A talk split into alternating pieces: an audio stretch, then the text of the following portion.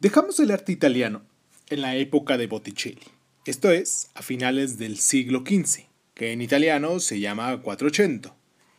El inicio del siglo XVI, el Quinticento, es el periodo más famoso del arte italiano y uno de los más grandes de todos los tiempos. Fue la época de Leonardo da Vinci y Miguel Ángel, de Rafael y Tiziano, de Correggioni y Giorgioni, de Durero y Holbein en el norte, y de otros muchos célebres maestros. Nos podríamos preguntar por qué todos estos grandes maestros nacerían en la misma época. Pero tales cuestiones son más fáciles de preguntar que de responder. No se puede explicar la existencia del genio. Es mejor disfrutar de sus realizaciones. Lo que nosotros vamos a decir, por consiguiente, no será nunca una explicación completa del gran periodo que se conoce con el nombre del Alto Renacimiento. Pero podemos tratar de ver qué condiciones hicieron posible esa inusitada floración de genios. Esto es Crónica Lunares. Yo soy Irving Sun y esperemos que con el programa del día de hoy que vamos a hablar de la Toscana y Roma, la primera mitad del siglo XVI, Aprendamos un poquito más sobre esta corriente artística del, del alto renacimiento. Vamos a darle entrada al programa y, pues como dicen, comenzamos. Cierra los ojos, cierra los ojos, cierra los ojos, cierra los ojos. Si escuchas que alguien se acerca, no temas. Todo estará bien.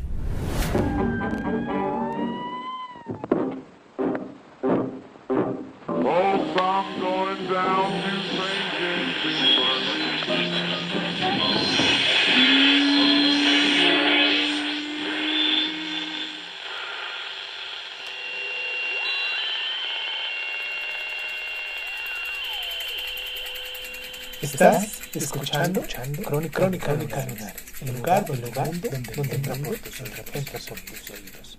Bienvenido.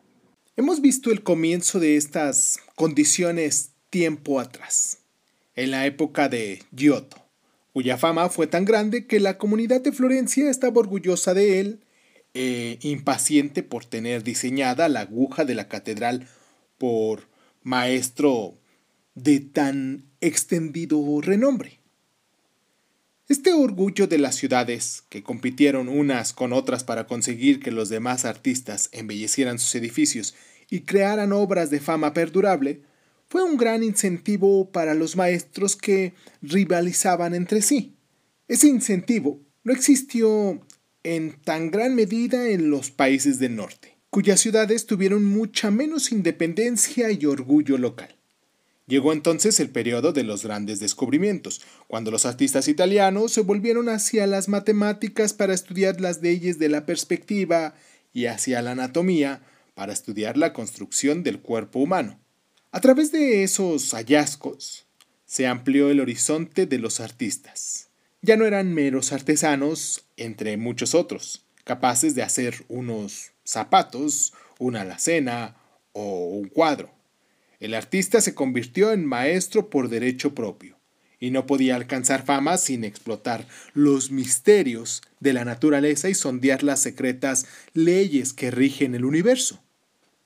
Era natural que los artistas destacados con tales ambiciones se sintieran agraviados por su condición social, que aún era la misma que en los tiempos de la antigua Grecia, cuando los snobs podrían aceptar a un poeta que trabajara en su inspiración, pero no a un artista que lo hiciese con sus manos.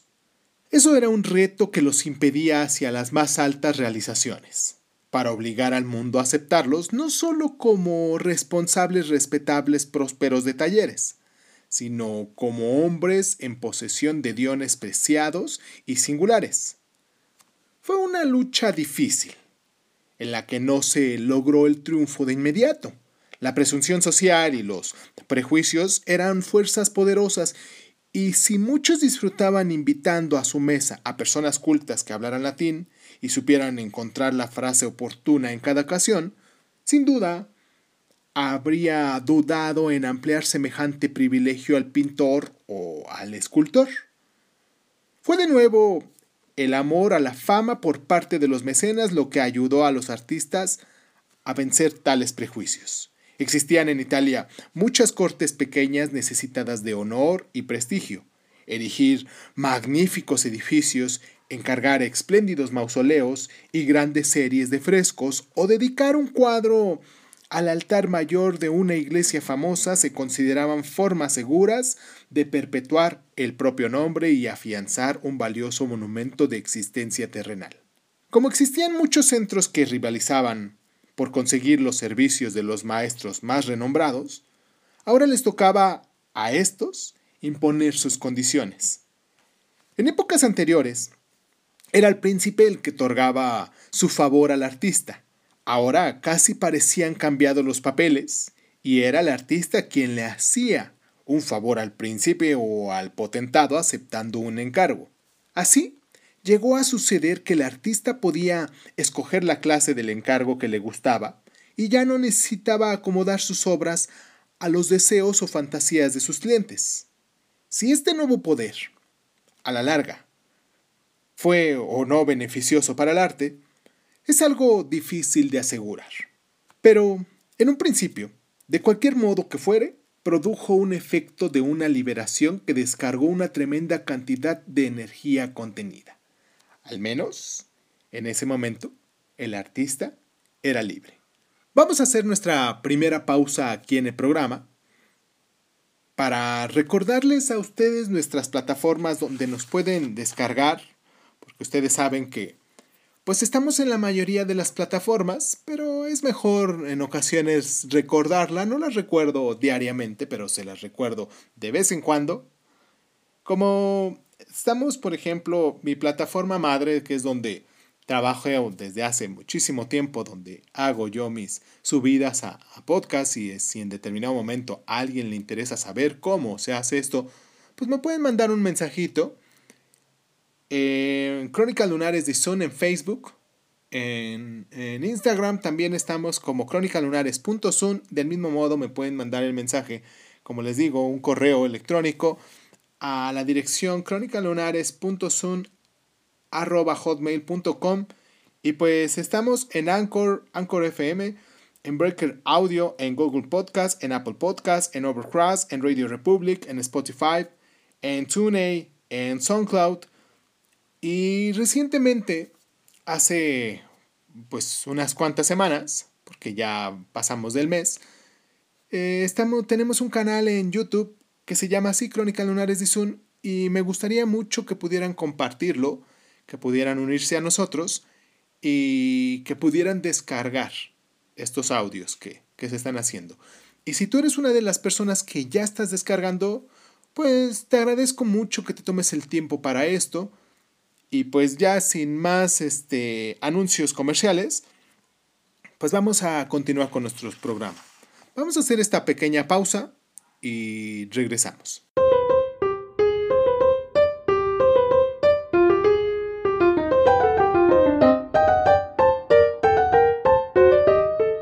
En ninguna esfera fue tan señalado ese cambio como en la de la arquitectura, hablando del cambio de los maestros, claro, que tenían el poder. Desde la época de Brunelleschi, el arquitecto tenía que poseer algo de los conocimientos de un docto en los estudios clásicos. Tenía que conocer las reglas de los antiguos órdenes, de las proporciones y medidas exactas de las columnas y entablamientos dóricos, jónicos y corintios. Tenía que medir las ruinas antiguas, escrudiñar en los manuscritos de los escritores clásicos como Vitruvio quien había codificado las normas de los arquitectos griegos y romanos y cuyas obras contenían muchos pasajes difíciles y oscuros que desafiaban la inventiva de los eruditos renacentistas. En ningún otro dominio se puso tan de manifiesto el conflicto entre las exigencias de los clientes y los idealistas del artista como en el de la arquitectura. A lo que los cultos maestros realmente aspiraban eran a construir templos y arcos del triunfo, y lo que se les pedía eran palacios consistoriales e iglesias.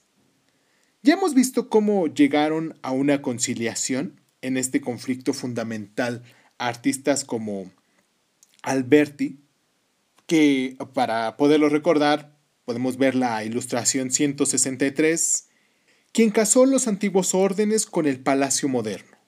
Pero la verdadera aspiración del arquitecto renacentista seguía siendo proyectar edificios al margen de su aplicación.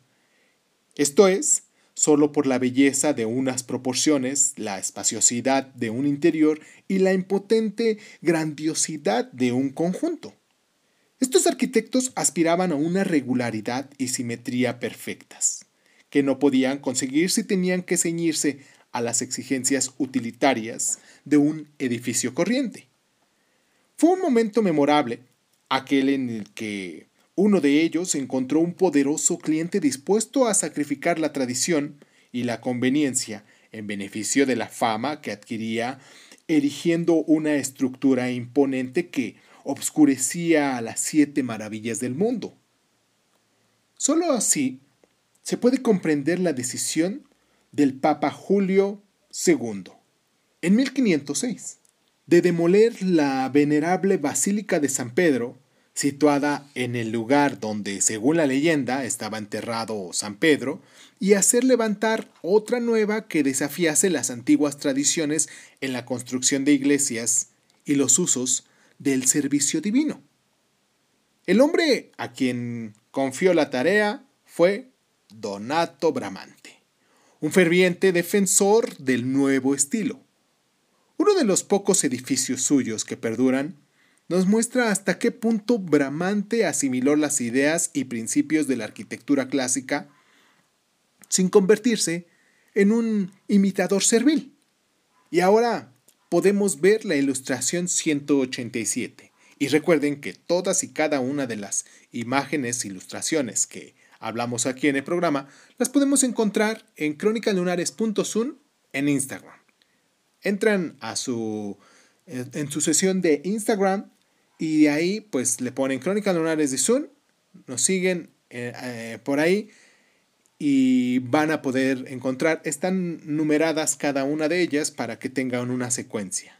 El templeto, el templete, como él lo llamaba, es una capilla que debió de estar rodeada de un claustro del mismo estilo. Se trata de un pequeño pabellón, un edificio redondo sobre unas gradas, contornado por una cúpula y rodeado de una columnata de estilo dórico. La balustrada que hay encima de la cornisa da un toque de gracia y luminosidad a todo el edificio y una pequeña estructura de la verdadera capilla, así como la columnata ornamental, muestra una armonía tan perfecta como la de cualquier templo de la antigüedad clásica. A este maestro, pues, fue al que el Papa encargó los planos de la nueva iglesia de San Pedro, en la inteligencia de que ésta debía convertirse en una verdadera maravilla de la cristiandad. Bramante estaba decidido a dejar a un lado la tradición occidental de un milenio, según la cual una iglesia de esta especie debería de ser un recinto oblongo, en el que las miradas de los fieles se orientase hacia el altar mayor donde se oficiaba la misa.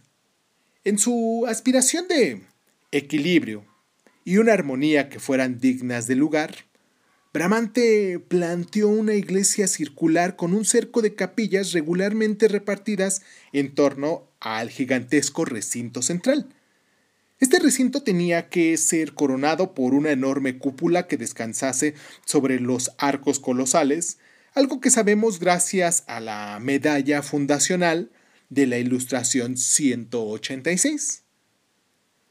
Bramante esperaba, dijo, combinar los efectos del mejor edificio antiguo, el Coliseo, Vayamos a ver la ilustración 173, digo, perdón, vayamos a ver la ilustración 73, que es la que tenemos con ese número, cuyas ruinas retadoras todavía impresionaban a quienes visitaban Roma, como los del Partenón.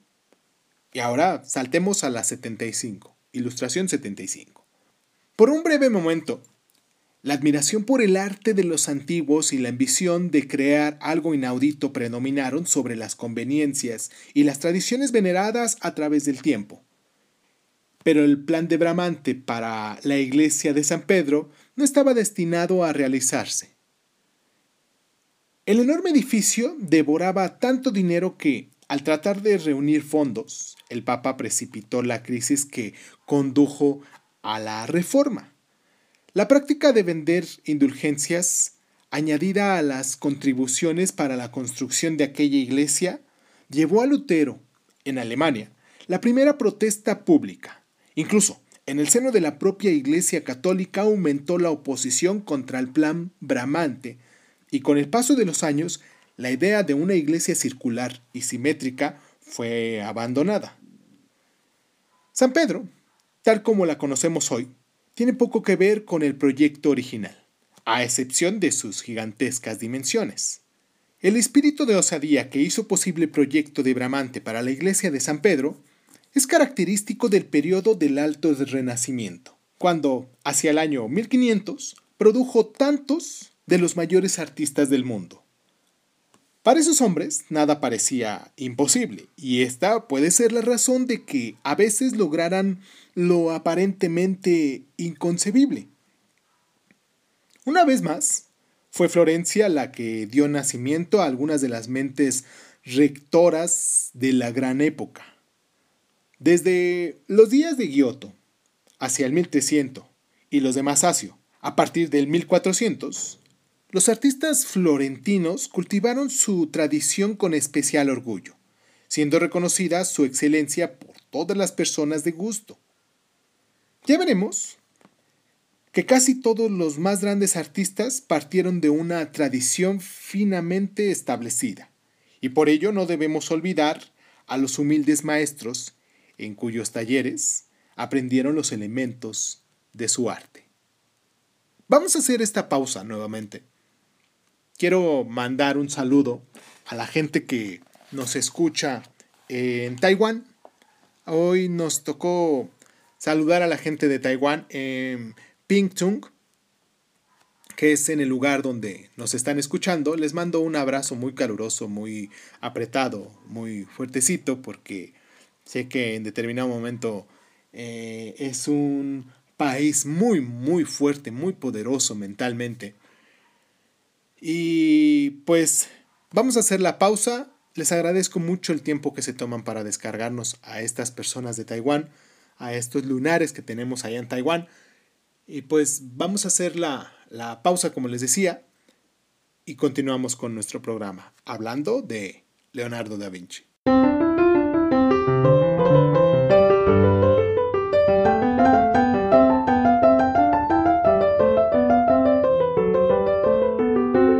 Leonardo da Vinci, el primero de esos grandes maestros, nació en una aldea toscana fue aprendiz en uno de los principales talleres florentinos, el del pintor y escultor Andrea de Verrocchio. La fama de este último era muy grande, tanto que la ciudad de Venecia le encargó el monumento a Bartolomeo Colleoni, un general al que se le debía gratitud por una serie de beneficios que había concebido más que por ninguna hazaña bélica en especial.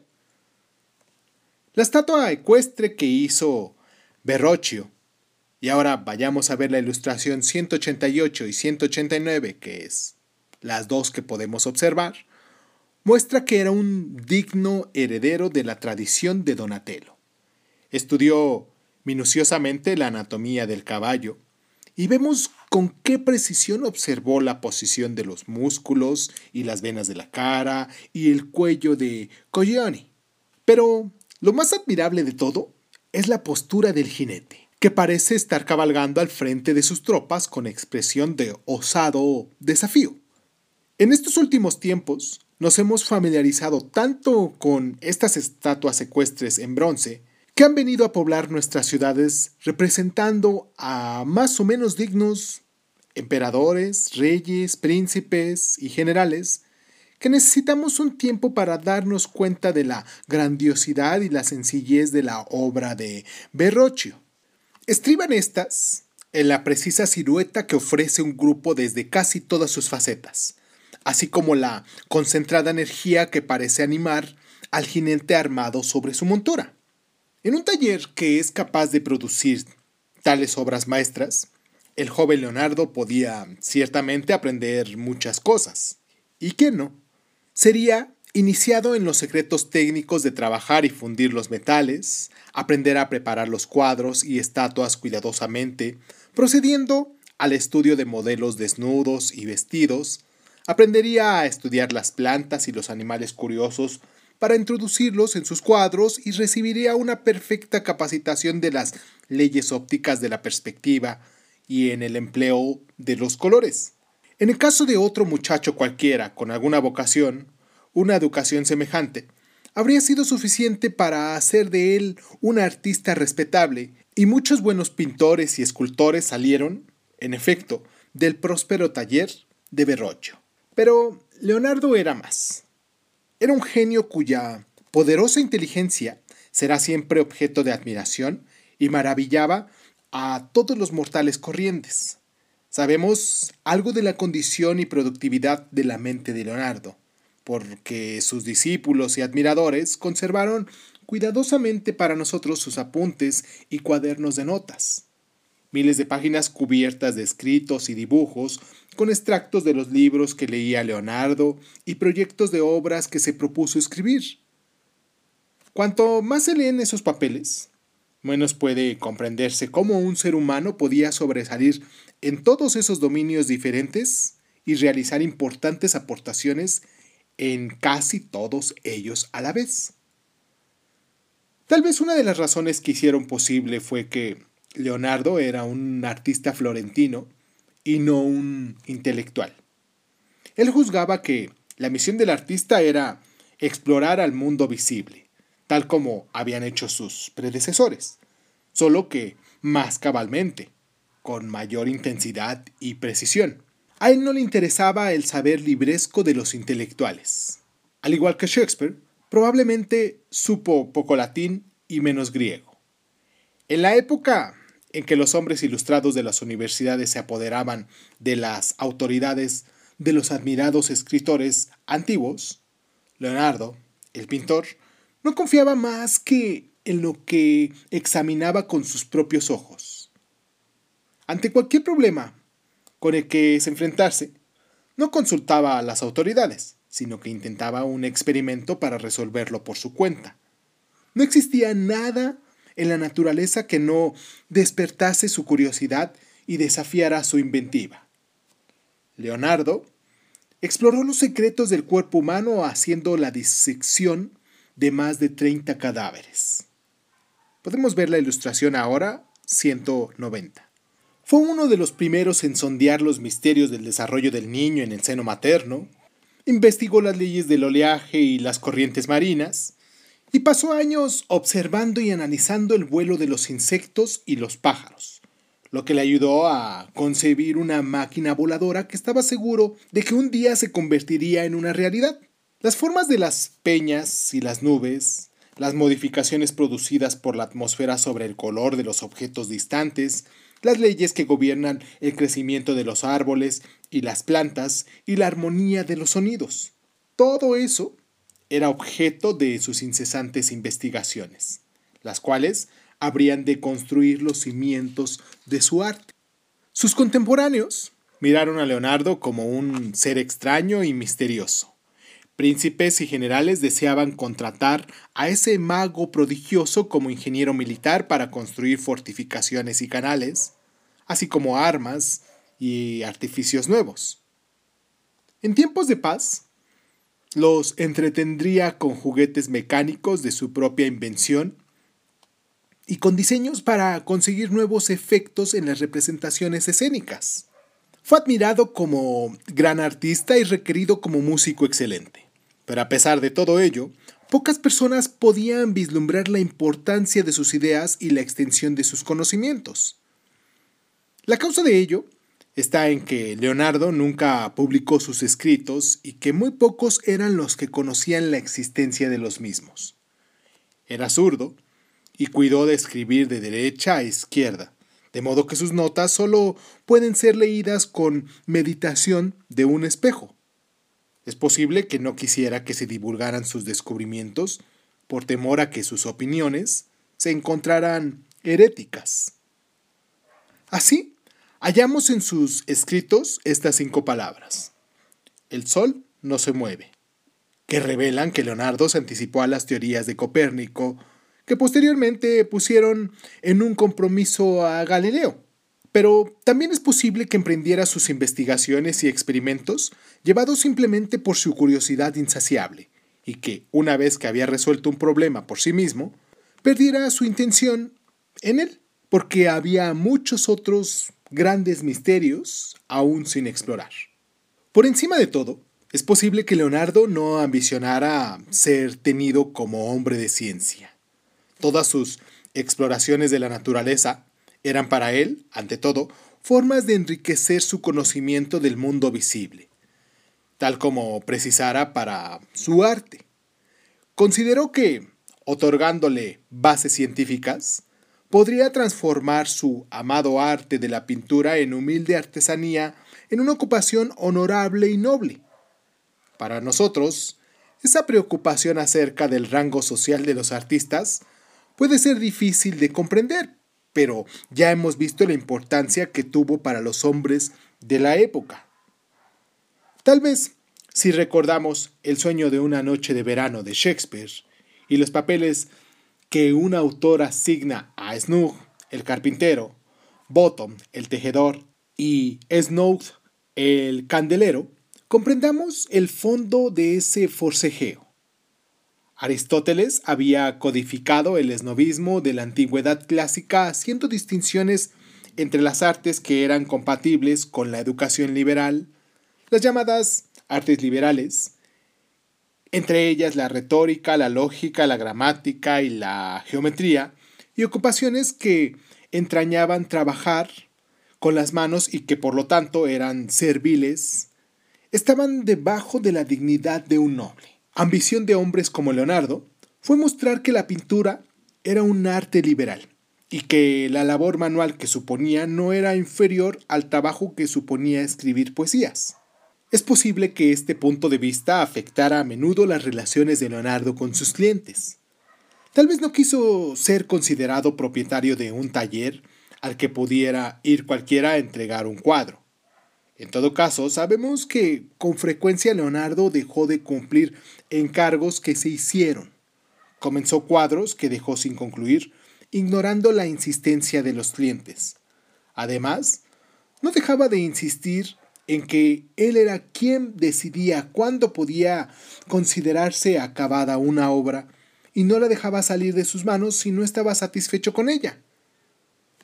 No sorprende, pues, que sean escasas las obras que concluyó y que sus contemporáneos lamentaran que el genio pareciese desperdiciar su tiempo trasladándose incesantemente de Florencia a Milán, de Milán a Florencia, que entrase al servicio del notorio aventurero César Borgia, entonces en Roma, y finalmente en la corte del rey Francisco I de Francia, donde murió en, en 1519, más admirado que comprendido. Por singular desventura, las pocas obras que Leonardo terminó en sus años de madurez han llegado a nosotros en muy mal estado de conservación. Así cuando contemplamos lo que queda de la famosa pintura moral de Leonardo, La Última Cena, veamos la ilustración 191 y 92, tenemos que esforzarnos en imaginar cómo pudo aparecer a los ojos de los monjes para los cuales fue realizada. La primera ocupa una de las paredes de un recinto oblongo, empleado como refectorio por los monjes del monasterio de Santa María de la Grazia de Milán. Hay que imaginarse el momento en el que se descubrió la pintura, y junto a las largas mesas de los monjes aparecieron las imágenes de Cristo y sus apóstoles. Nunca se había demostrado con tanta fidelidad y tan lleno de vida el episodio sagrado. Era como si se hubiera añadido otro comedor al de ellos en el cual la última cena había alcanzado forma tangible. Con cuánta precisión caía la luz sobre la mesa confiriendo cuerpo y solidez a las figuras. ¿Acaso lo primero que maravilla a los monjes fuera el verismo de todos los detalles, los platos del mantel y los pliegues de los ropajes? Entonces, como ahora, las obras de arte eran juzgadas a menudo por la gente culta en razón de su naturalismo.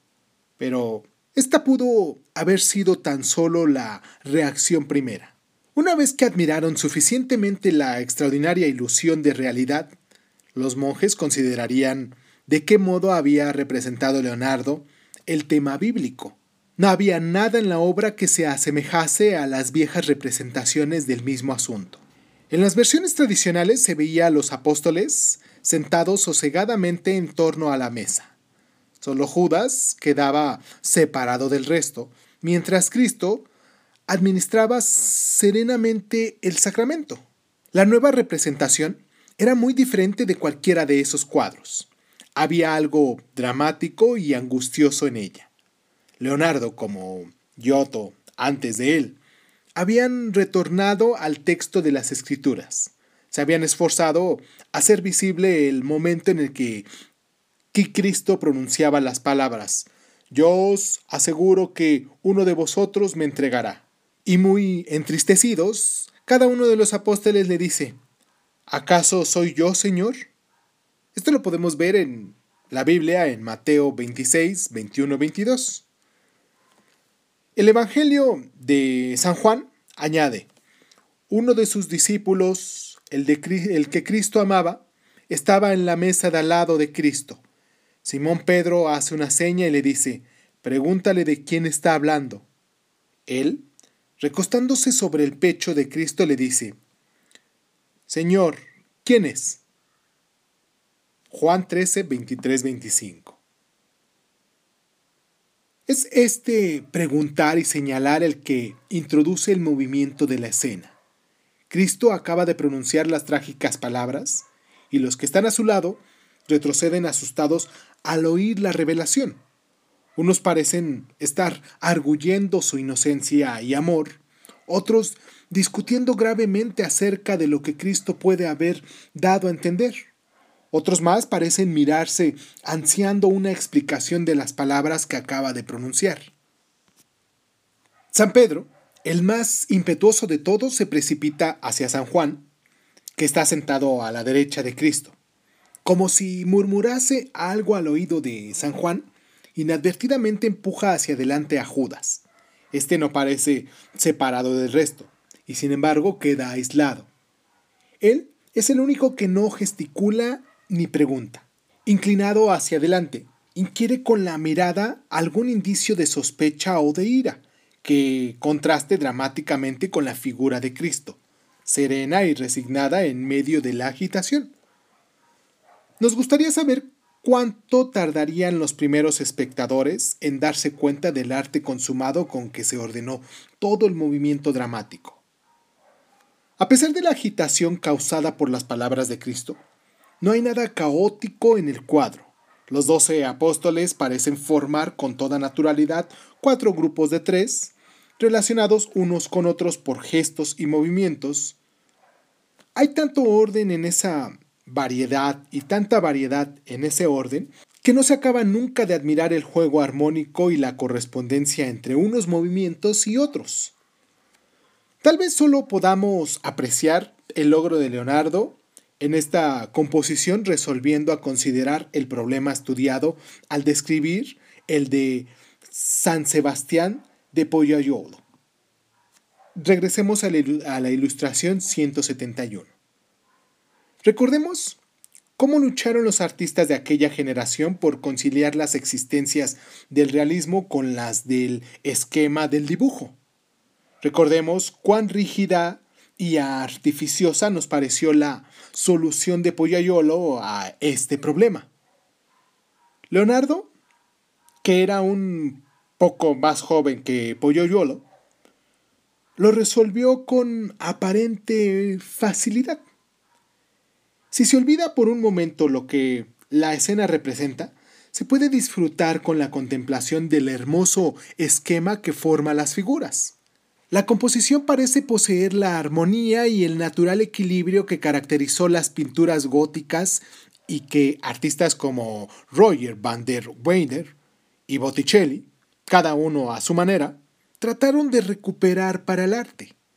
Pero Leonardo no juzgó necesario sacrificar la corrección del dibujo o la exacta observación a las exigencias de un esquema satisfactorio. Si olvidamos la belleza de la composición, nos sentimos enfrentados de pronto con un trozo de la realidad tan palpable y sorprendente como los que hemos visto en las obras de Masaccio o Donatello. Y ni siquiera este acierto goza la verdadera grandeza de la obra. Pues más allá de aspectos técnicos como la composición y el dibujo, debemos admirar la profunda penetración de Leonardo en lo que respecta a la conducta y las relaciones humanas, así como la poderosa imaginación que le permitió situar la escena ante nuestros ojos. Un testigo ocular refiere que vio a menudo a Leonardo trabajando en la última cena. Afirma que se subía al andamio y podía estarse ahí días enteros con los brazos cruzados sin hacer más que examinar lo que ya había hecho, antes de dar otra pincelada. Es el fruto de este pensar lo que nos ha legado. Y aún en su estado ruinoso, la última cena sigue siendo uno de los grandes milagros debido al genio del hombre. Hay otra obra de Leonardo que quizás sea más famosa que la última cena. El retrato de una dama florentina cuyo nombre era Lisa, Mona Lisa. Saltemos a la ilustración 193, si es que no la conoces, claro.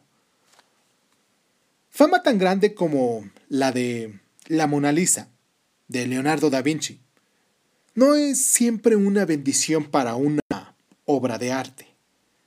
Acabamos por hastiarnos de verla en postales, incluso en tantos anuncios, y nos resulta tan difícil mirarla como obra en la que un hombre de carne y hueso representó a otra persona también de verdad.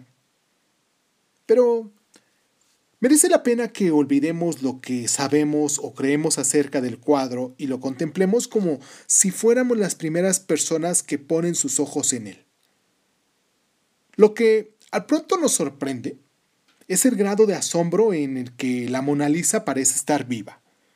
Realmente se diría que nos observa y que piensa por sí misma. Como un ser vivo, parece cambiar ante nuestros ojos y mirar de forma distinta cada vez que volvemos a ella. Incluso, ante las fotografías del cuadro, experimentamos esa extraña sensación. Pero frente a la original, en el Museo del Louvre en París, el hecho es aún más extraordinario. Unas veces parece reírse de nosotras. Otras, cuando volvemos la mirada, nos parece advertir cierta amargura en su sonrisa. Todo esto resulta un tanto misterioso.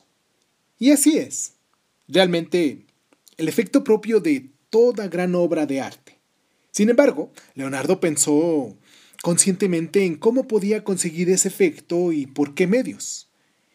El gran observador de la naturaleza supo más acerca del modo de emplear sus ojos que cualquiera de los que vivieron antes que él.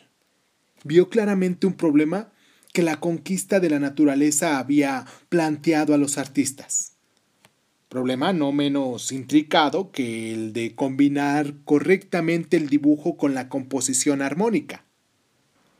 Las grandes obras de los maestros del Quattrocento italiano, siguiendo la vía abierta por Masaccio, tenía algo en común. Sus figuras parecían algo rígidas y ásperas, casi de madera. Lo curioso es que, por supuesto, la culpa no era de una falta de paciencia o conocimientos. Nadie más paciente en sus imitaciones de la naturaleza que Van Eyck. Veamos la ilustración 158. Nadie que supiera más cerca de la corrección en el dibujo y la perspectiva de Magenta. Ahora saltemos a la ilustración 169. Y sin embargo, a pesar de toda la grandiosidad y lo sugerente de sus representaciones de la naturaleza, sus figuras más parecen estatuas que seres vivos. La razón puede estribar en que cuanto más a conciencia copiamos una figurilla, línea a línea y detalle a detalle, menos podemos imaginarnos cómo se mueve y respira realmente.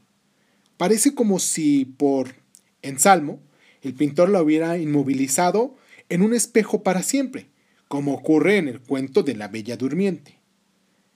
Los artistas intentaron vencer esta dificultad de distintas formas. Botticelli, por ejemplo, en su pintura, en la ilustración 172, trató de realizar en sus cuadros la ondulación de los cabellos y los flotantes adornos de sus figuras para hacerlas menos rígidas de entornos. Pero solo Leonardo encontró la verdadera solución al problema. El pintor debía dejarle al espectador algo por adivinar. Si los contornos no estaban tan estrictamente dibujados, si la forma se alejaba algo vaga, como difuminada con las sombras, se evitaría la impresión de dureza y rigidez. Esta es la famosa invención de Leonardo que los italianos denominaron esfumato. El contorno borroso y los colores suavizados que permite fundir una sombra con otra y que siempre dejan algo a nuestra imaginación. Si volvemos ahora a contemplar Mona Lisa, vayamos a la ilustración 194, comprendemos algo de su misteriosa apariencia. Vemos que Leonardo ha empleado los recursos del esfumato con deliberación extrema. Todo aquel que ha tratado de dibujar o bosquejar un rostro sabe lo que llamamos su expresión reside principalmente en dos rasgos. Las comisuras de los labios y los extremos de los ojos. Y son estas partes las que Leonardo dejó deliberadamente en lo incierto, difuminándolas con sombras suaves. Por este motivo, nunca llegaremos a saber con certeza cómo nos mira realmente Mona Lisa. Su expresión siempre parece escapársenos. Pero, claro está, no es solo la vaguedad la que produce ese efecto. Hay motivos más profundos. Leonardo hizo una apuesta muy atrevida, a lo que tal vez solo podría arriesgarse un pintor de su consumada maestría. Si observamos el cuadro con atención, veremos que los dos lados no coinciden. Esto se aprecia sobre todo en el pasaje fantástico del fondo. El horizonte parece más bajo a la izquierda de la figura que a la derecha. En consecuencia, cuando focalizamos la mirada en el lado izquierdo del cuadro, la mujer nos parece más alta o más erguida que cuando lo hacemos en el lado derecho. Y su rostro, asimismo, parece modificarse con ese cambio de enfoque porque tampoco en este caso las dos mitades que corresponden con exactitud. Pero con todos estos recursos artificiosos, Leonardo pudo haber producido un habilidoso juego de manos más que una obra de arte si no hubiera sido exactamente hasta donde podía llegar y si no hubiera contrabalanceado su atrevida desviación de la naturaleza con una representación maravillosa del cuerpo viviente. Véase de qué modo está modelada la mano, o cómo está hecha la manga, con sus diminutas arrugas. Leonardo podía ser tan obstinado como cualquiera de sus predecesores en la paciencia observación de la naturaleza, pero ya no era un mero y fiel servidor de ella. Desde épocas remotas, en un lejano pasado, los retratos se miraron con respeto por creerse que, al conservar el artista la apariencia visible, conservaba también el alma de la persona retratada. Ahora, el gran hombre de ciencia, Leonardo, convertía en realidad algo de los sueños y temores en esos primeros hacedores de imágenes. Mostró que conocía el hechizo de infundir vida a los colores esparcidos en los pinceles prodigiosos. Vamos a hacer esta pausa, a continuación, espero que hasta aquí quede un poquito claro la magnificencia de este gran artista, de Leonardo da Vinci, porque en nuestro siguiente bloque hablaremos de Miguel Ángel Bonarotti. Vamos a hacer la pausa y regresamos.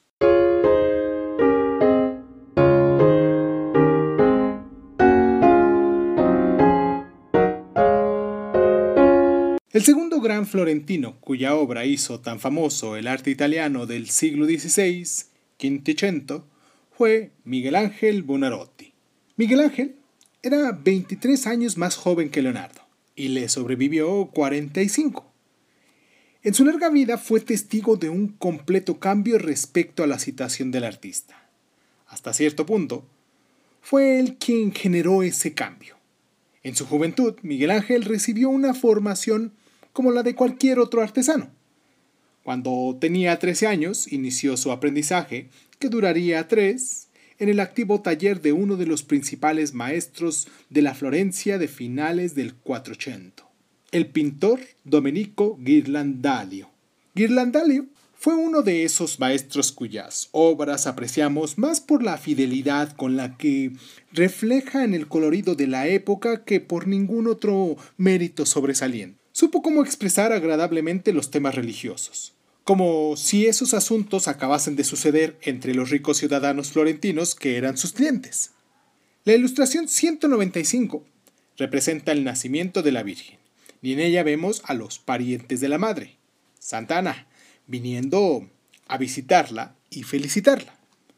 Nos introducimos en una elegante habitación de finales del siglo XV y presenciamos una reverente visita de las damas acomodadas de la sociedad.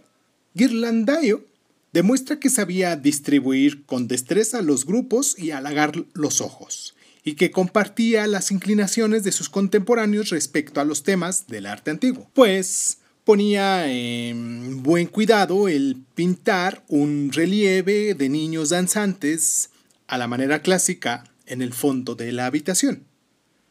En ese taller, sin duda, el joven Miguel Ángel podía aprender todos los recursos técnicos del oficio y una sólida técnica para la pintura de frescos y adiestrarse a la perfección en el arte del dibujo.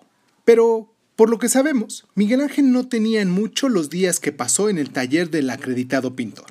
Sus ideas acerca del arte eran distintas. En lugar de adquirir la fácil manera de Ghirlandaio, se dedicó a estudiar las obras de los grandes maestros del pasado, de Giotto, Masaccio, Donatello, y de los escultores griegos y romanos cuyas obras podían contemplar en la colección de los Medici.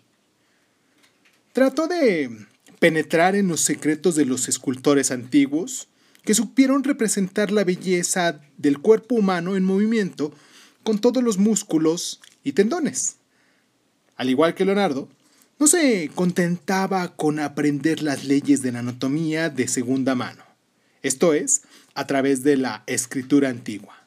Investigó por sí mismo la anatomía humana, diseccionó cuerpos y dibujó, tomando modelos hasta que la figura humana no pareciera ocultarle secreto alguno. Pero, a diferencia de Leonardo, para quien el hombre era solo uno de los muchos fascinantes arcanos de la naturaleza, Miguel Ángel se esforzó con increíble uniformidad del propósito en dominar este problema humano por completo. Su poder de concentración y la retentiva de su memoria debieron ser tan extraordinarios que pronto no hubo actitud ni movimiento que encontrara difícil dibujar. De hecho, las dificultades no hacían más que atraerle. Actitudes y posiciones que muchos grandes artistas del 480 podían haber dudado en introducir en sus cuadros, por temor a fracasar al representarlos. Solo estimularon su ambición artística y de pronto se rumoreó que el joven artista no solo había igualado a los renombrados maestros de la antigüedad clásica, sino que realmente los había sobrepasado. Hoy, cuando los artistas jóvenes pasan varios años en las escuelas de arte estudiando anatomía, el desnudo, la perspectiva y todos los recursos del arte del dibujo, cuando muchos cronistas deportivos y cartelistas modestos pueden haber adquirido facilidad en dibujar figuras humanas desde todos los ángulos, puede resultarnos difícil comprender la enorme admiración que el saber y la consumada destreza de Miguel Ángel despertaron en su época.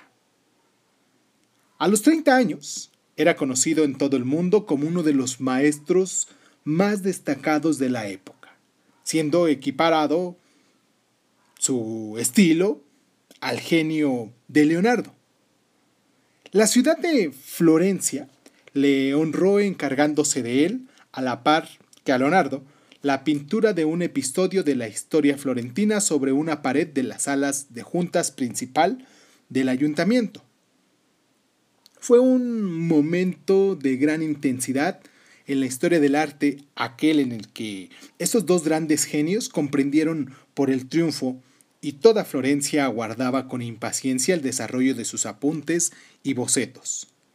Por desgracia, las obras nunca se concluyeron. En 1506, Leonardo regresó a Milán y Miguel Ángel recibió un encargo que debió de halagar más aún sus entusiasmos. El Papa Julio II deseaba que erigiera para él en Roma un mausoleo que fuera digno del jefe de la cristiandad. Tenemos noticias de los ambiciosos planes de ese papa, inteligente y duro, y no es fácil de imaginar lo fascinado que debió de quedar Miguel Ángel al tener que trabajar para un hombre que poseía los medios y la voluntad de llevar a cabo proyectos atrevidos. Con la autorización del Papa, se puso inmediatamente en camino hacia las famosas canteras de mármol de Carrara a fin de escoger ahí los bloques con que esculpir el gigantesco mausoleo. El joven artista quedó arrobado ante la vista de todas aquellas rocas de mármol que parecían esperar su cincel para convertirse en estatuas como el mundo no había visto jamás. Permaneció más de seis meses en las canteras, comprando, eligiendo y rechazando, con la mente en ebullición constante de imágenes. Deseaba liberar las figuras de las piedras en las cuales dormían, pero cuando regresó y puso manos a la obra, descubrió de pronto que el entusiasmo del Papa por la gran empresa se había manifiestamente enfriado. Sabemos hoy que una de las principales razones de la perplejidad del Papa fue que su proyecto para un mausoleo entró en conflicto con otro, suyo también, pero que aún le apasionaba más, el de una nueva basílica de San Pedro. El mausoleo estaba destinado en principio a alojarse en el antiguo edificio. Pero si éste tenía que ser derribado, ¿dónde albergar el monumento funerario? Miguel Ángel, en su profunda contrariedad, sospechó que debía de haber otras causas de por medio. Imaginó intrigas y hasta temió que sus rivales, sobre todo Bramante, el arquitecto de la nueva Basílica de San Pedro, quisieran envenenarle. En un rapto de cólera y de temor, abandonó Roma por Florencia y le escribió una carta altanera al Papa diciéndole que si quería algo de él, podía ir ahí a buscarle. Lo más notable de este incidente es que el Papa no solo no se ofendió, sino que inició negociaciones formales con el principal dignatario de la ciudad de Florencia para que persuadieran al joven escultor para que volviera. Todos los interesados en el asunto parecían estar de acuerdo en que los movimientos y proyectos del joven artista eran tan importantes como cualquier delicado asunto del Estado. Los florentinos llegaron a temer incluso que el Papa pudiera volverse contra ellos si no les seguían dando asilo.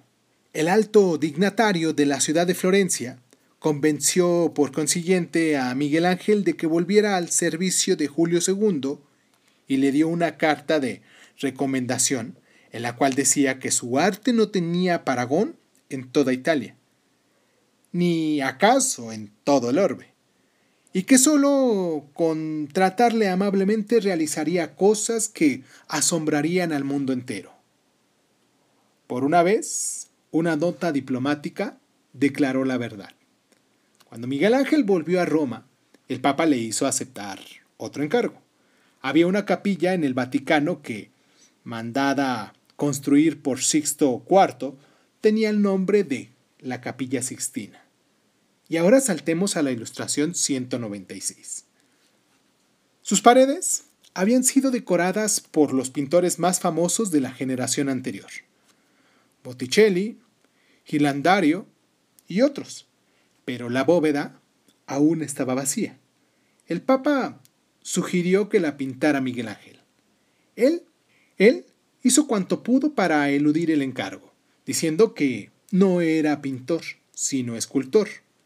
Estaba convencido de que la ingrata tarea había recaído sobre él como consecuencia de las intrigas de sus enemigos. Pero, ante la insistencia del Papa, empezó a realizar un modesto boceto de los doce apóstoles en nichos y contrató a unos cuantos ayudantes florentinos. De pronto, se encerró en la capilla, no dejó de que nadie se le acercara y se puso a trabajar solo en una obra que ha asombrado al mundo entero desde el instante en el que se mostró. Es muy difícil para un mortal corriente imaginar cómo un ser humano realizó lo que Miguel Ángel creó en cuatro años de labor solitaria subiendo a los andamios de la capilla papal. Y ahora saltemos a la ilustración 198. El mero esfuerzo físico de pintar el enorme fresco en el techo de la capilla, de preparar y esbozar con todo detalle las escenas y transferirlas a la pared, es fantástico. Miguel Ángel tuvo que pintar echado de espaldas y mirando hacia arriba. En efecto, llegó a habituarse tanto a esa posición forzada que hasta cuando recibió una carta durante esa época tenía que ponerse delante y echar la cabeza hacia atrás para leerla. Pero el trabajo físico de un hombre cubriendo ese ingente espacio sin ayuda de nadie no es nada comparado con el esfuerzo intelectual y artístico. La riqueza de encontrar siempre nuevas creaciones, la sostenida maestría en la ejecución de cada detalle y, sobre todo, la grandiosidad de las visiones que Miguel Ángel reveló a los que vinieron tras él, ha dado a la humanidad una idea completamente nueva del poder del genio. Se ven a menudo reproducciones de detalles de esta obra gigantesca y nunca se contemplará lo suficiente. Sin embargo, la impresión que produce en conjunto cuando se entra en la capilla es muy distinta a la suma de todas las fotografías que puedan haberse visto. La capilla parece una sala de juntas, muy espaciosa, alta y con una leve bóveda. En la parte más alta de las paredes vemos una franja de pinturas con temas relativos a Moisés y Cristo, a la manera tradicional de los predecesores de Miguel Ángel, pero cuando miramos hacia arriba, es como si nos introdujéramos en un mundo distinto, en un cosmos de dimensiones sobrehumanas. En la bóveda que se eleva entre los cinco ventanales, a cada lado de la capilla, Miguel Ángel colocó imágenes gigantescas de los profetas del Antiguo Testamento que hablaron a los judíos de la llegada del Mesías, alternándolas con figuras de las síbilas, que según la antigua tradición predijeron a los gentiles la llegada de Cristo. Los pintó como hombres y mujeres poderosos, sentados en profunda meditación, leyendo, escribiendo, argumentando, o como si estuvieran escuchando una voz interior. Entre esas hileras de figuras mayores, que al natural, en el techo propiamente dicho, pintó el tema de la creación y el de Noé, pero como la ingente tarea no satisfizo su ímpetu de crear siempre nuevas imágenes, llenó los intersticios entre las pinturas con una abrumadora muchedumbre de figuras. Una a manera de estatua, otras como jóvenes y palpitantes de belleza sobrenatural, sosteniendo festones y medallones, con nuevos temas en su interior, y esto no es más que la pieza central. Aparte, en las bovedadillas, y debajo de ellas pintó una interminable sucesión de hombres y mujeres infinitamente variados. Los antepasados de Cristo tal como aparecen enumerados en los Evangelios. Cuando vemos esta riqueza de figuras en una reproducción fotográfica, podemos sospechar que acaso el techo parezca desequilibrado y superabundante. Una de las grandes sorpresas al entrar a la capilla sixtina es comprobar lo armonioso y sencillo que nos parece todo al contemplarlo sin más como una soberbia obra decorativa. Y lo que precisa es la disposición del conjunto. Desde que en la década de 1980 la obra se limpió de múltiples capas de hollín, de vela y polvo, los colores se han revelado fuertes y luminosos, lo cual era una necesidad si el techo tenía que ser visible en una capilla de ventanas escasas y estrechas. Pocas veces tiene esto en cuenta las personas que han admirado las pinturas iluminadas con la fuerte luz eléctrica que al día de hoy se proyecta en el techo. Lo que se muestra en la ilustración 197 no es más que un pequeño fragmento de la obra total, un sector, por así decirlo, de la bóveda, que simplifica la manera en que Miguel Ángel distribuye las figuras flanqueando las escenas de la creación. A un lado está el profeta Daniel sosteniendo un libro enorme en las rodillas con la ayuda de un niño y volviéndose a un lado para tomar nota de lo que acaba de leer. Junto a él está la Síbila Cumea escudriñando el libro. En el lado opuesto está la Síbila persa, una anciana con traje oriental que sostiene un libro cerca de sus ojos, igualmente enfrascada en el examen de los textos sagrados y el profeta del Antiguo Testamento Ezequiel, que se vuelve violentamente como si estuviera manteniendo una discusión. Los asientos de mármol que ocupan están adornados con estatuas de niños jugando, y por encima de ellos, cada uno a su lado, hay dos desnudos a punto de colgar alegremente un medallón en el techo. En los tímpanos triangulares de los arcos representó Miguel Ángel a los antepasados de Cristo, según se menciona en la Biblia, coronados por otros cuerpos contorsionados. Estos asombrosos desnudos dan fe de la maestría de Miguel Ángel al dibujar el cuerpo humano en cualquier posición y desde cualquier ángulo. Son jóvenes atletas maravillosamente musculados, volviéndose en cualquier dirección inimaginable, pero ingeniárselas siempre para quedar airosos. Hay por lo menos 20 en el techo. Si uno fue ejecutado con maestría, el siguiente habría de superarlo. Y apenas cabe dudar de que muchas de las ideas que habían nacido en la vida de los mármoles de Catarra se agolparon en la mente de Miguel Ángel mientras pintaba el techo de la capilla sixtina.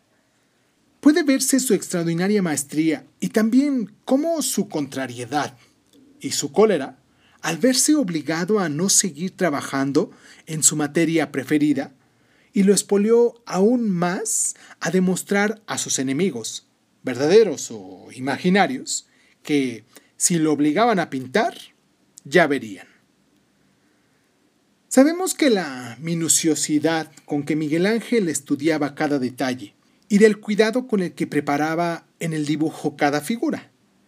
La ilustración 199 muestra una página de su cuaderno de apuntes con el estudio de las formas de un modelo para una de las síbilas.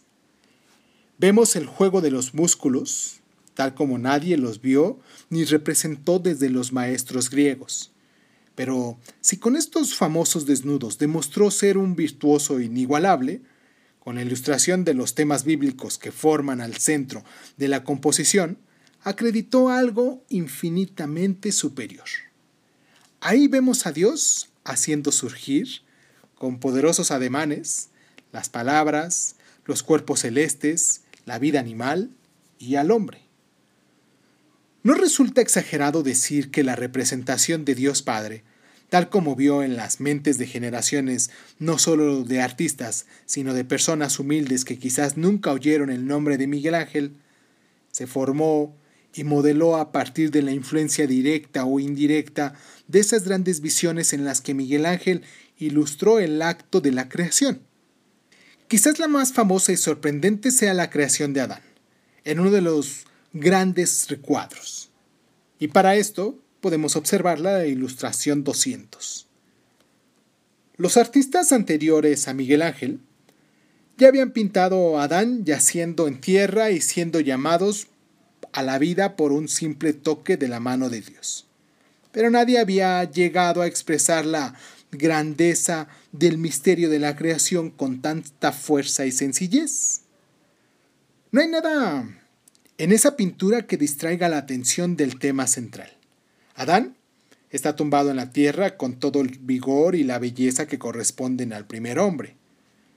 Pero por el otro lado se acerca Dios Padre, llevado y sostenido por sus ángeles, envuelto en un manto majestuoso, hinchado como una vela y sugiriendo la facilidad con que flota en el vacío.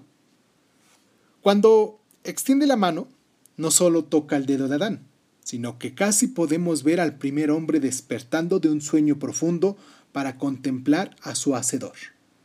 Uno de los mayores milagros del arte, de este, de cómo llegó Miguel Ángel a ser del toque de la mano divina del centro y punto culminante de la pintura, y cómo nos hizo ver la idea de la omnipotencia mediante la facilidad y el poder de su ademán creador.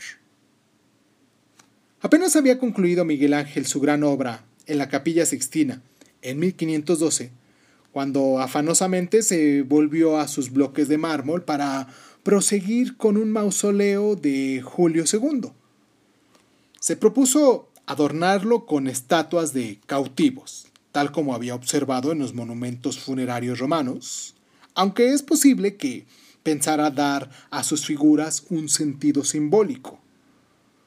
Una de ellas es el eslavo moribundo de la Ilustración 101. Si alguien pudo llegar a creer que, tras el tremendo esfuerzo realizado en la capilla sixtina, la imaginación de que Miguel Ángel se habría secado, pronto advertiría su error. Cuando volvió a enfrentarse con sus preciadas materias, su poderío pareció agigantarse más aún.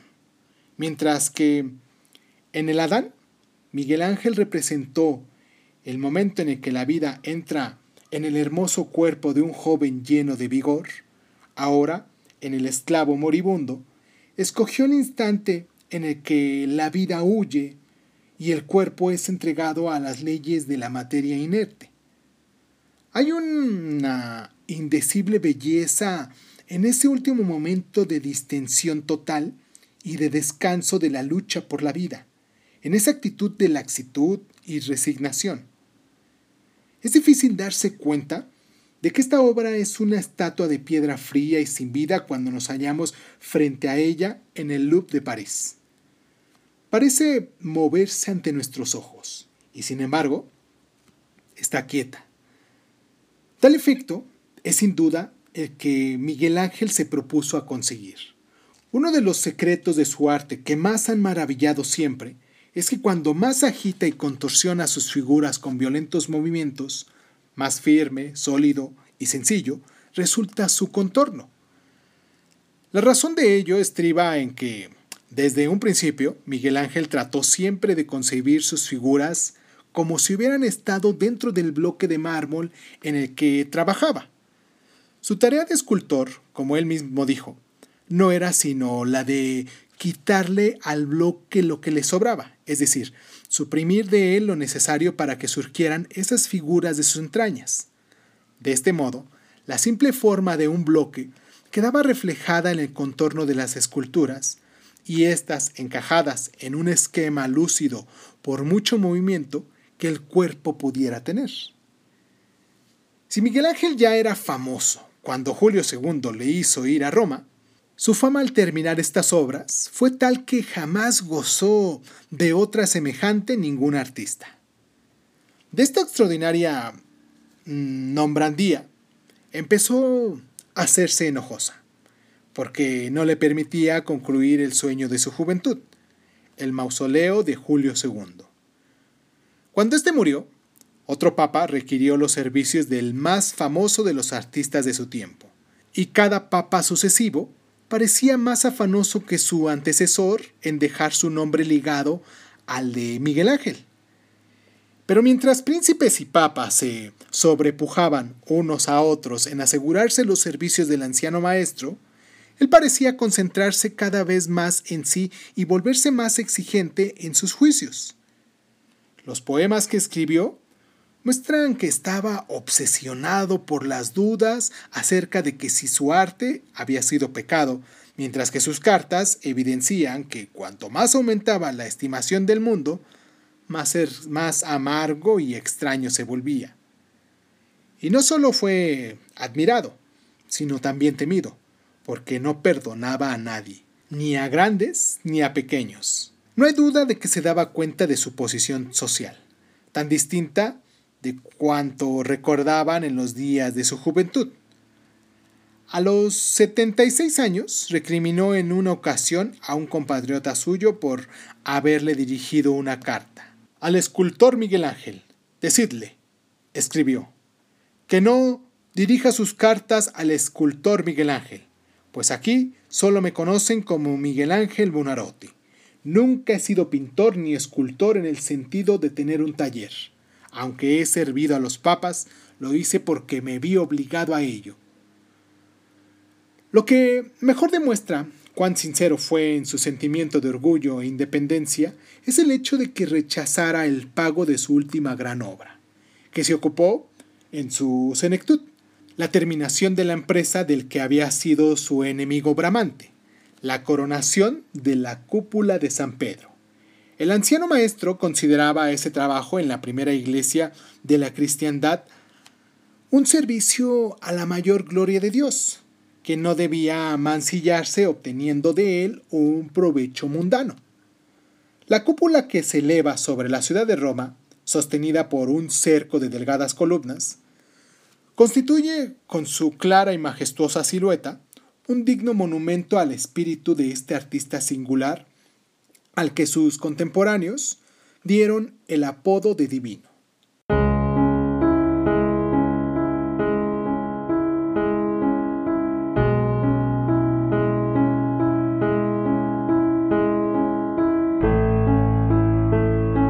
En 1504, época en la que Miguel Ángel y Leonardo rivalizaban entre sí en Florencia, un joven pintor llegó procedente de la pequeña ciudad de Urbino, en Umbría. Era Rafaelo Sancio o Santi, a quien conocemos como Rafael, y había realizado obras prometedoras en el taller del jefe de escuela de su región, Pietro Perugino. Al igual que el maestro de Miguel Ángel, Guindarlayo, y el de Leonardo, Verrocchio, el de Rafael, Perugino, pertenecía a la generación de aquellos acreditadísimos artistas que necesitaban gran cantidad de hábiles aprendices para que les ayudaran a sacar adelante los muchos encargos que recibían. Perugino fue uno de tales maestros, y el estilo suave y devoto que desplegaba en los cuadros del altar, le hacían ser respetado por todos. Los problemas en que se debatieron a brazo partido y celosamente los artistas primitivos del 480, ya no se ofrecían a él muchas dificultades. Algunas de sus obras más admiradas muestran que supo conseguir el sentido de la profundidad sin romper la armonía del dibujo y que aprendió a manejar el esfumato de Leonardo, así como para evitar que sus personajes tuvieran una apariencia rígida y tosca. La ilustración 202 es un cuadro de altar dedicado a San Bernardo. El santo levanta su vista de un libro para mirar a la Virgen, que se halla ante él. La composición no puede ser más sencilla, y sin embargo, no hay nada rígido ni forzado en su casi geométrica disposición. Los personajes están repartidos de manera que forman una composición armónica en la que cada cual se mueve con serenidad y holgura. Es cierto que Perugino consiguió esta bella armonía a costa de alguna otra cosa sacrificó aquella reproducción fidedigna de la naturaleza en la que se esforzaron con tan apasionada devoción los maestros del 480. Si observamos los Ángeles de Perugino, vemos que todos obedecen, poco más, pocos menos, al mismo tiempo, un género de belleza creado por él y aplicado a sus obras con variantes siempre nuevas.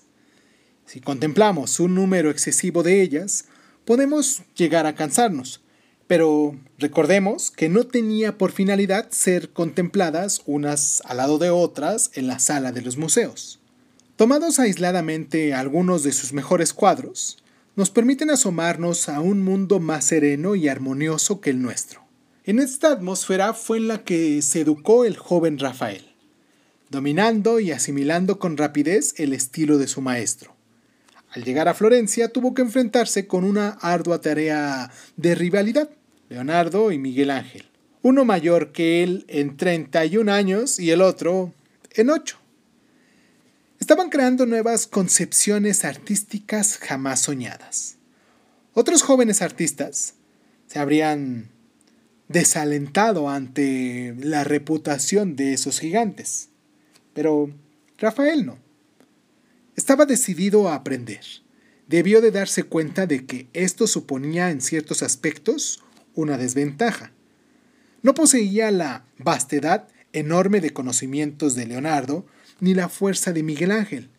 Pero mientras que los dos ingenios era, eran intratables, esquivos e inabordantes para el mortal corriente, Rafael fue de una dulzura de carácter que lo recomendó por sí misma a los mecenas más influyentes. Además, podía pintar y hacerlo hasta conseguir ponerse a la altura de aquellos maestros de mayor edad. Las mejores obras de Rafael parecen realizadas sin tanto esfuerzo, que no se pueden relacionar con ellas la idea de una labor dura y obstinada. Para muchos, Rafael es solo el pintor de esas dulces Madonas que han llegado a ser conocidas como pocas apreciadas entre sí, es decir, pictóricamente. La imagen de la Virgen, según Rafael, ha sido adoptada por las generaciones siguientes del mismo modo que la concepción de Dios, según Miguel Ángel. Vemos reproducciones baratas de estas obras en humildes habitaciones y tendemos a concluir que cuadros que obtienen tan generoso asentimiento deben ser, con toda seguridad, un poco vulgares. Pero su aparente sencillez es fruto de un profundo pensamiento, una esmerada concepción y una sabiduría artística inmensa. Una obra como La Madonna de Granduca, ahora saltemos a la ilustración 203, es, sin duda, clásica, en el sentido de que ha servido a incontables generaciones como canón de perfección, lo mismo que las producciones de Fidias y Praxítedes.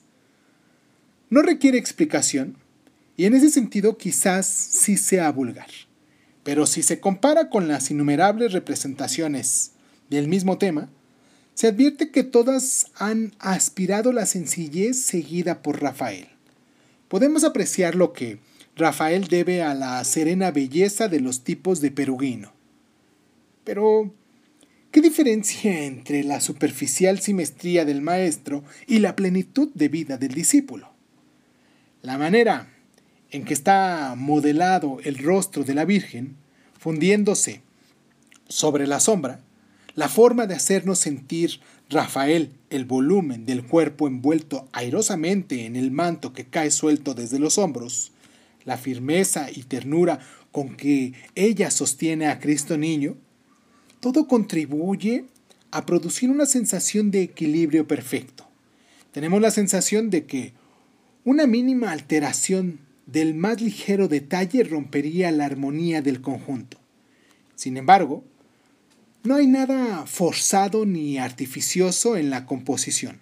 Es como si no pudiera ser de otro modo, como si hubiera sido así eternamente. Tras pasar unos años en Florencia, Rafael se fue a Roma. Probablemente llegara en el año 1508, en la época en la que Miguel Ángel acababa de iniciar su tarea en la capilla sixtina. Julio II también encontró enseguida trabajo para el joven artista. le encargó la decoración de las paredes de varias salas del Vaticano que serían conocidas con el nombre de estance, estancias. Rafael demostró la maestría de su dibujo perfecto y la composición armónica en una serie de frescos en las paredes y techos de estas estancias. Para apreciar toda la belleza de estas obras, se debe pasar un buen rato en las salas y sentir la armonía y la variedad del plan en conjunto, que en unos movimientos se corresponden con otros y unas formas con otras. Sacadas de su sitio, y reducidas a menor tamaño, propenden a parecer frías, pues la figura aislada del tamaño natural que está frente a nosotros, cuando contemplamos los frescos, se ven demasiado fácilmente absorbidas por los grupos. Por otro lado, sacadas de su contexto e impresas como ilustraciones de detalle, pierden una de sus principales funciones, la de formar parte de la grandiosa melodía de la composición global. Esto no afecta tanto a un fresco de dimensiones más reducidas. Veamos la ilustración 204, donde Rafael pintó en la villa de un rico banquero, Angostino Chigi, ahora llamada Villa Farsnesina. Como tema escogió el de unos versos de un poema del florentino Angelo Policiano, que también inspiró el nacimiento de Venus de Botticelli. Esos versos describen la escena en que el tosco gigante Polifemo enlaza con una canción de amor a Galatea, la hermosa ninfa del mar, y cómo cabalga en ella sobre las olas en una carroza tirada por dos delfines burlándose de su rústica canción, mientras un alegre séquito de otras ninfas y dioses del mar se arremolinan en torno a ella. El fresco de Rafael representa a Galatea con sus alegres compañeros. El cuadro del gigante tenía que figurar en otro lugar de la sala. Por mucho que se mire esta amable y deliciosa pintura, Siempre se descubrirán nuevas bellezas en su rica e intrincada composición. Cada figura parece corresponder a alguna otra y cada movimiento a un contramovimiento. Hemos observado este modelo de la obra de Poyayolo en la ilustración 171, pero su solución parece rígida y torpe al compararla con la de Rafael empezando por los pequeños cupidos que dirigen sus arcos y flechas al corazón de la ninfa. No solamente el de la derecha de la parte superior corresponden al de la izquierda, sino que el que se desliza delante del arco hace lo propio con el que vuela en el punto más alto de la pintura. Lo mismo sucede con el grupo de dioses marinos que parecen girar en torno a la ninfa. Hay dos márgenes que soplan en las caracolas y unas parejas en primer término y más atrás en ademán amoroso. Pero lo más admirable es que todos estos diversos movimientos se reflejan y coinciden en la figura de Galatea, en nuestra ilustración 205. Su carroza ha sido conducida de izquierda a derecha, ondeando hacia atrás el mano de la ninfa. Pero ella, al oír la extraña canción de amor, se vuelve sonriendo y todas las líneas del cuadro, desde las fechas de los armosillos hasta las riendas que ella sostiene en las manos, convergen en su hermoso rostro en el centro mismo de la composición. Por medio de estos recursos artísticos, Rafael consigue un movimiento incesante en todo el cuadro, sin dejar que desequilibre o adquiera rigidez. Los artistas han admirado siempre a Rafael por esta suprema maestría en la disposición de las figuras, así como por su consumada destreza en la composición. Del mismo modo que se consideró que Miguel Ángel había alcanzado la cima más alta en el dominio del cuerpo humano, se vio a Rafael la realización de lo que la generación precedente trató con tanto ahínco de conseguir, la composición armónica y perfecta con figuras moviéndose libremente. Existe Otra cualidad en las obras de Rafael que fue admirada por sus contemporáneos y por las generaciones siguientes. La singular belleza de sus figuras. Cuando concluyó la ninfa de Galatea, un cortesano le preguntó dónde había podido encontrar el modelo para una belleza semejante. El artista respondió que no copiaba a ningún modelo específico, sino que seguía una idea cierta, que se había formado en su mente. De cierto modo, pues Rafael, como su maestro peruguino, abandonó la fiel reproducción de la naturaleza que había sido la ambición de tantos artistas del 480 para emplear deliberadamente un tipo imaginario de belleza constante. Si retrocedemos en la época de Praxíteles, regresemos a la ilustración 62, recordaremos cómo lo que nosotros llamamos una belleza ideal surgió de una lenta aproximación de las formas esquemáticas de la naturaleza. Ahora el proceso se invertiría. Los artistas trataban de aproximar la naturaleza a la idea de belleza que se había formado contemplando las estatuas clásicas. Esto es, idealizaron el modelo. No estuvo exenta de peligros esta tendencia, pues si el artista mejoraba deliberadamente la naturaleza, su obra podía permanecer amanerada o inspirada. Pero si contemplamos nuevamente la obra de Rafael, observamos que de cualquier modo podía idealizar sin que el resultado perdiera nada de su sinceridad y animación. No hay nada fríamente calculado o esquemático en el encanto de Galatea, moradora de un mundo radiante de amor y de belleza, el mundo de los clásicos, tal como fue visto por sus admiradores italianos del siglo XVI. Este es el logro que ha hecho famoso a Rafael a través de los siglos. Quizás los que relacionan su nombre únicamente con bellas madonas y figuras realizadas en el mundo artístico, se sorprenderían si vieran el retrato que hizo a su gran mecenas, el Papa León X, de la familia Medici, en compañía de dos cardenales. Saltemos a la ilustración 206. No hay idealización alguna en la cabeza ligeramente hinchada del Papa, corto de vista que acababa de examinar un antiguo manuscrito, hasta cierto punto similar en estilo y época del Salterio de la Reina María de nuestra ilustración 140. Los terciopelos y damascos, en sus ricas tonalidades, ayudan a crear un ambiente de pompa y poder, pero uno bien puede figurarse de que estos hombres no se sintiesen cómodos. Aquellos eran tiempos difíciles. Recordemos que exactamente en la misma época en el que fue pintado este retrato, Lutero había atacado al Papa por el modo en el que reunían fondos para la nueva Basílica de San Pedro. Y resulta que fue el propio Rafael a quien León X puso al frente de la construcción de este edificio tras la muerte de Bramante en 1514, con lo que se convirtió también en arquitecto, proyectando iglesias, villas y palacios y estudiando las ruinas de la antigua Roma. Pero a diferencia de su gran rival, Miguel Ángel, Rafael se llevaba bien con la gente y era capaz de mantener en funcionamiento un taller de gran actividad.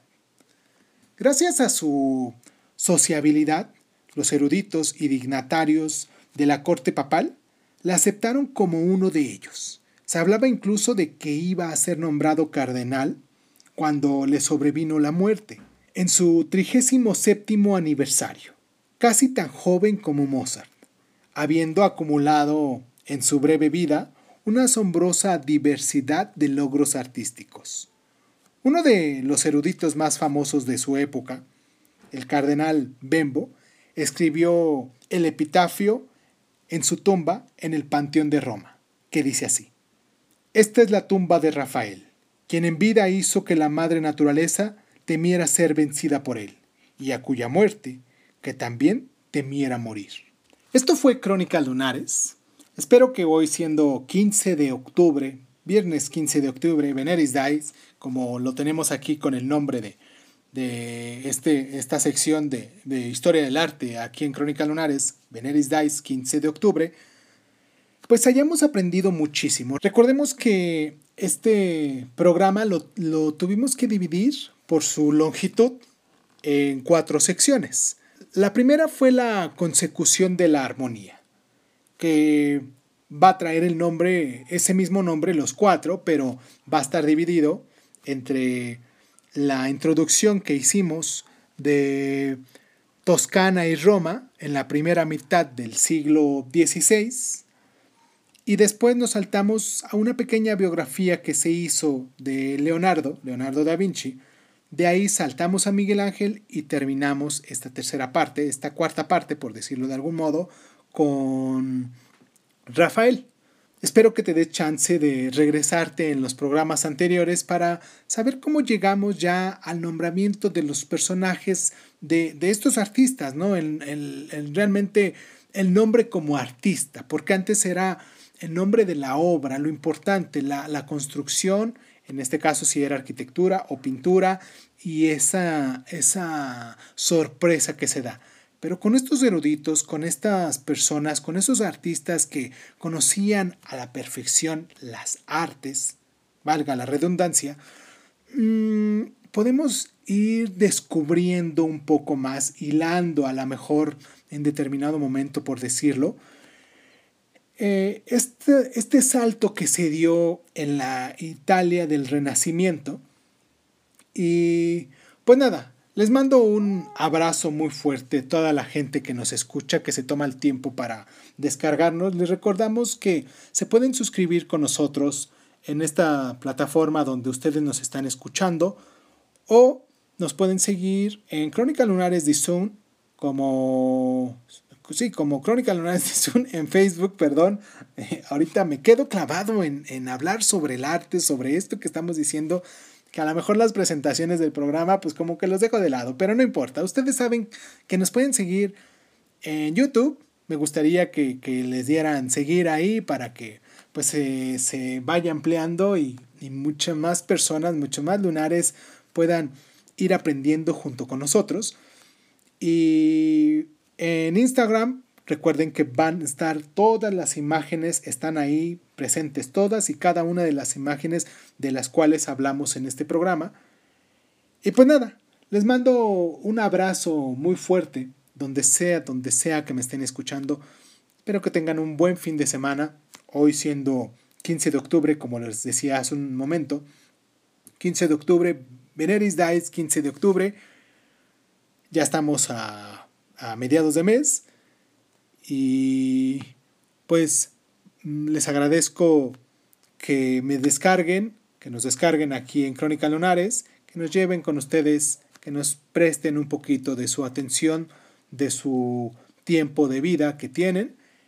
Y pues muchísimas gracias. Ah, por cierto, yo soy Irving Sun y pues muchísimas gracias. Muchísimas gracias por estar.